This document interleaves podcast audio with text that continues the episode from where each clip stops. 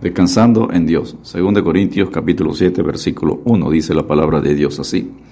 Así que amados, puesto que tenemos tales promesas, limpiémonos de toda contaminación de carne y de espíritu, perfeccionando la santidad en el temor de Dios.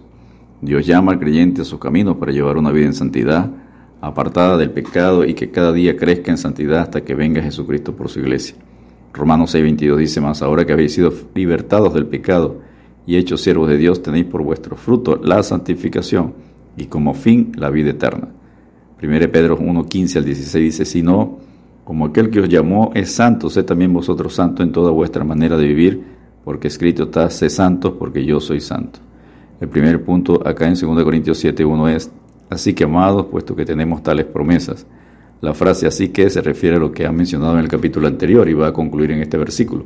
Amados se está refiriendo a nosotros, los creyentes la frase, puesto que tenemos tales promesas. ¿Cuáles son estas promesas?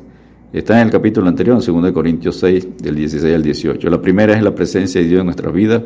2 Corintios 6, 16, parte B, como dijo Dios, habitaré y andaré entre ellos y seré su Dios y ellos serán mi pueblo. La segunda promesa es ser aceptados por Dios. 2 Corintios 6, 17 en su parte C, y yo os recibiré. Y la tercera es la paternidad de Dios, 2 Corintios 6, 18, que dice, y seré para vosotros padre, y vosotros me seréis hijos e hijas, dice el Señor Todopoderoso. Dios jura por su santidad que cumplirá sus promesas.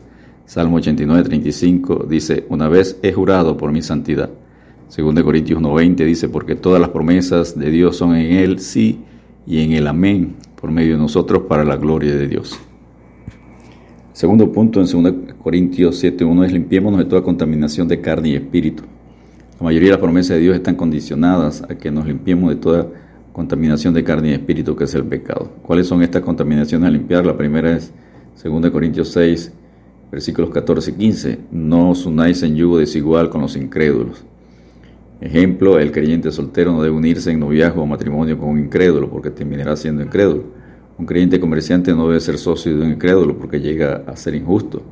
Tener amigos incrédulos lleva al creyente a volver a las tinieblas. Pablo lo explica a continuación en 2 Corintios 6, 16, parte B y 17. Porque ¿qué compañerismo tiene la justicia con la injusticia? ¿Y qué comunión la luz con las tinieblas? ¿Y qué concordia, acuerdo, Cristo con Belial, que es el diablo? ¿O qué parte el creyente con el incrédulo? De lo segundo que tenemos que limpiar no es ¿y qué acuerdo hay entre el templo de Dios y los ídolos? Porque vosotros sois el templo del Dios viviente, según Corintios 6, 16.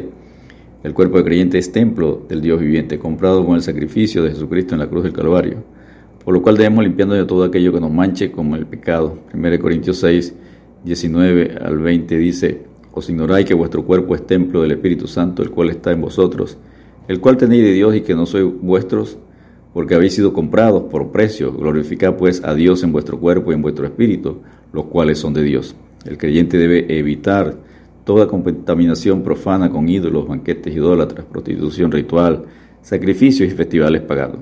1 Corintios 10, 14 dice, por tanto, amados míos, huid de la idolatría.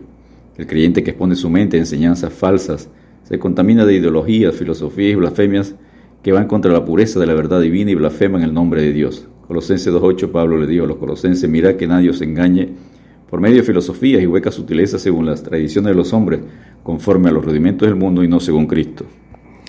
El tercer punto y último que conseguimos en 2 Corintios 7.1 es perfeccionando la santidad en el temor de Dios. La palabra perfeccionando significa llevar a término o completar. La palabra santidad se refiere a pureza, separación de todo lo que contamina tanto el cuerpo como la mente. Cristo fue el único que encarnó una santidad completa o perfecta. Por eso los creyentes debemos seguirlo a Él. Primero Juan 3.3 dice, y todo aquel que tiene esta esperanza en Él se purifica a sí mismo, así como Él es puro. La palabra temor significa reverencia, honra, respeto, temer.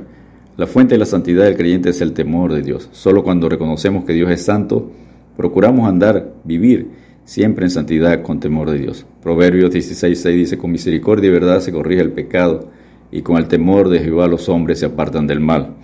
Mateo 5.48, el Señor dijo, sé pues vosotros perfectos, como vuestro Padre que está en los cielos es perfecto.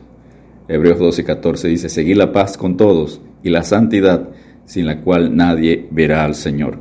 Descansemos en Dios, creciendo cada día en santidad, llevando una vida que agrade a Dios. Dios te bendiga y te guarde.